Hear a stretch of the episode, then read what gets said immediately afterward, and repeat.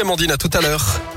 Allez, 8h30, c'est l'heure de retrouver Greg Delsol pour le journal maintenant. Bonjour Greg. Bonjour Guillaume, bonjour à tous. Et à la une, c'est aujourd'hui l'entrée en vigueur du pass vaccinal. Exit le pass sanitaire. Désormais, il faut justifier d'un schéma vaccinal complet hein, pour avoir accès aux activités de loisirs, pour entrer dans les restaurants, les bars, les foires ou pour prendre l'avion ou le train.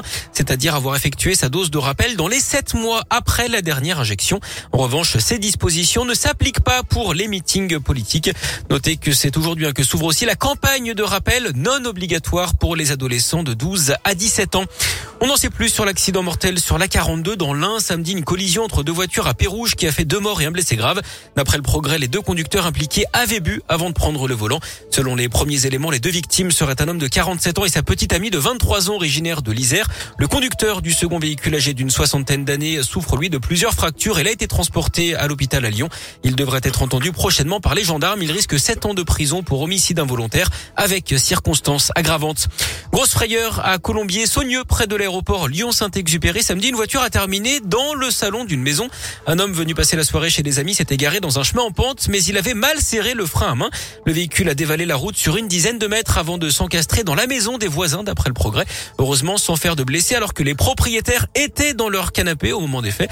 Il a fallu plus de trois heures hein, pour sortir le véhicule accidenté.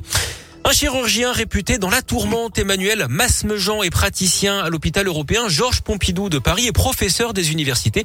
Et d'après Mediapart, il aurait tenté de vendre le cliché de la radio du bras d'une femme blessée dans l'attaque du Bataclan en novembre 2015. Femme qui a d'ailleurs perdu hein, son petit ami dans cette attaque. Il avait mis le document à vendre sur Internet pour un peu plus de 2700 dollars. Il dit l'avoir fait dans un but pédagogique, mais les hôpitaux de Paris sont furieux.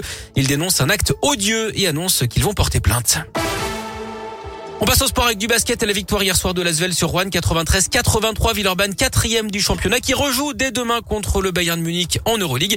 Déception en revanche chez les filles de Lasvel en Coupe de France, les Villeurbanaises battues en quart de finale face à Basketland 72 à 60.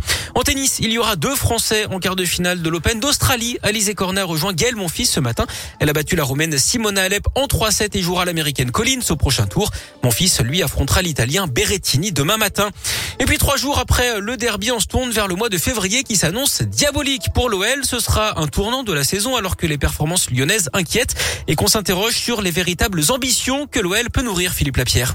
La victoire 1-0 vendredi soir contre Saint-Etienne a permis de conserver la suprématie régionale mais n'a pas rassuré.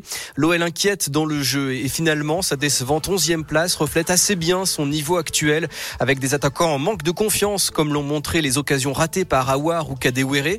Plutôt inquiétant donc en effet quand on regarde le calendrier du mois de février avec des matchs face à Marseille, Monaco, Nice, Lens et Lille, cinq adversaires mieux classés, des confrontations qui permettront de situer vraiment le niveau de cette équipe. Lyon reste néanmoins sur deux victoires, 1-0 contre 3 et Saint-Etienne, avec deux buts marqués à chaque fois sur penalty et avec le nul obtenu face au PSG. Lyon est invaincu en 2022. Un motif d'espoir donc, mais avec quel effectif Peter Bosch pourra-t-il travailler? Le marché des transferts se referme dans une semaine.